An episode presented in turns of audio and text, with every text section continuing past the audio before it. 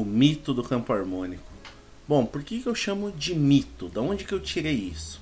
É o seguinte, tem muita gente que quando vai aprender a tocar cavaco, aprende lá os famosos quadradinhos, aquelas sequências prontas de acordes e tal. Só que principalmente de uns 20 anos pra cá, as músicas elas não seguem esse padrão harmônico. Ela mudou muito, é algo muito mais rico, né? Tem outros instrumentos, outras melodias, outras ideias musicais. Então a coisa ficou mais complexa. Só que a galera não aprende a pensar musicalmente, eles aprendem a pegar uma formulazinha pronta e tentar encaixar em várias músicas, em vários contextos. Só que isso não funciona. E aí quando a pessoa olha uma cifra lá, é, com acordes lá, com números e letras e tudo mais, a pessoa fica um pouco desesperada. Putz, agora eu não vou conseguir tocar, eu não vou aprender mais, eu me sinto limitado e tal. Então, como é que eu vou aprender aquilo? Aí sempre tem um gênio que fala assim: não, você tem que aprender campo harmônico, porque com o campo harmônico você pega um tom lá e você consegue tocar de tudo. Então, esse é um ponto, né? O outro ponto é: a pessoa fala, não, eu quero tocar num pagode, numa roda de samba, numa festa lá. E eu não quero ficar olhando pasta, eu não quero ficar olhando cifra, eu quero só pegar o instrumento e sair tocando lá, magicamente, né? E aí o mesmo gênio vem lá e fala assim, aprende campo harmônico, porque daí a pessoa fala o tom e você vai saber tocar. Só que isso não faz o menor sentido, né? Primeiro porque campo harmônico não serve para isso. Campo harmônico, ele é um estudo que que você faz para que você entenda como é que os acordes são gerados dentro de uma determinada escala, né? E como é que esses acordes formam uma determinada família. E cada um desses acordes dentro dessa família acaba tendo uma função. E assim se constroem as harmonias, né? É dali que nasce, assim, putz, nessa tonalidade aqui a música segue mais ou menos esse caminho, ou aquele, ou aquele outro. Em outra tonalidade, segue naquele, naquele, naquele outro. E assim por diante.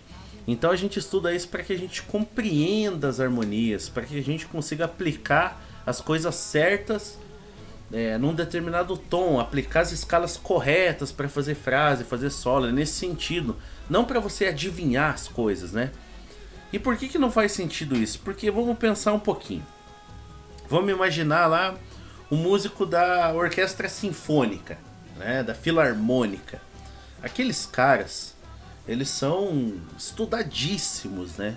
São especialistas, conhecem várias obras, praticam lá 10, 12 horas por dia, né? Então, uh, são profissionais assim do mais alto do mais alto gabarito. Só que, se você analisar, toda vez que você vai ver um concerto, tem lá na frente deles uma partitura. Aquilo não faria sentido, né? Por quê? Porque, bom, se o cara estuda um monte, se ele pratica um monte, se ele sabe tudo do instrumento dele, para que, que ele precisa olhar?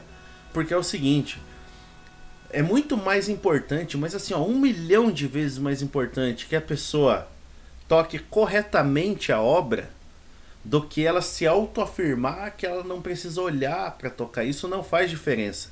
Porque quando você bota um fone e você ouve uma música, você não. não, não aqui não é importante se a pessoa estava olhando uma pasta ou não. A galera que está curtindo o pagode lá, eles não estão preocupados se você está olhando uma pasta ou não. Eles querem ouvir um bom som, querem ouvir as músicas que gostam. É isso que é importante. Se você vai ver uma gravação lá dos artistas mais tops que tem, eles sempre estão lá com uma pastinha, lá uma cifra, lá uma partitura na frente deles. Porque é isso que importa. Então, você não deve ficar buscando campo harmônico e assuntos isolados, na verdade, para suprir deficiências suas. Você precisa desenvolver habilidades, né? É mais ou menos como a questão da troca de acordes.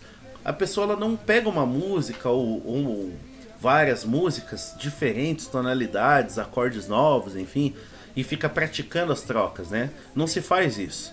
Na verdade, o que a pessoa faz é achar que ela vai aprender o um negócio e assim, ó. Putz, aprendi a trocar todos os acordes.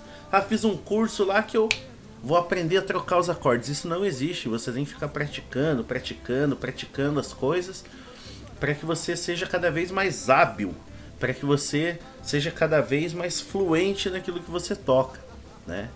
Então, você não pode ficar, ficar caindo nesses mitos, tá certo? Então tá aí. Tá dado o recado desse podcast. Fiquem por dentro de tudo que sempre rola aqui no meu conteúdo. E bora, bora evoluir de verdade. Com muito trabalho, muito estudo e muito esforço. Valeu, fui!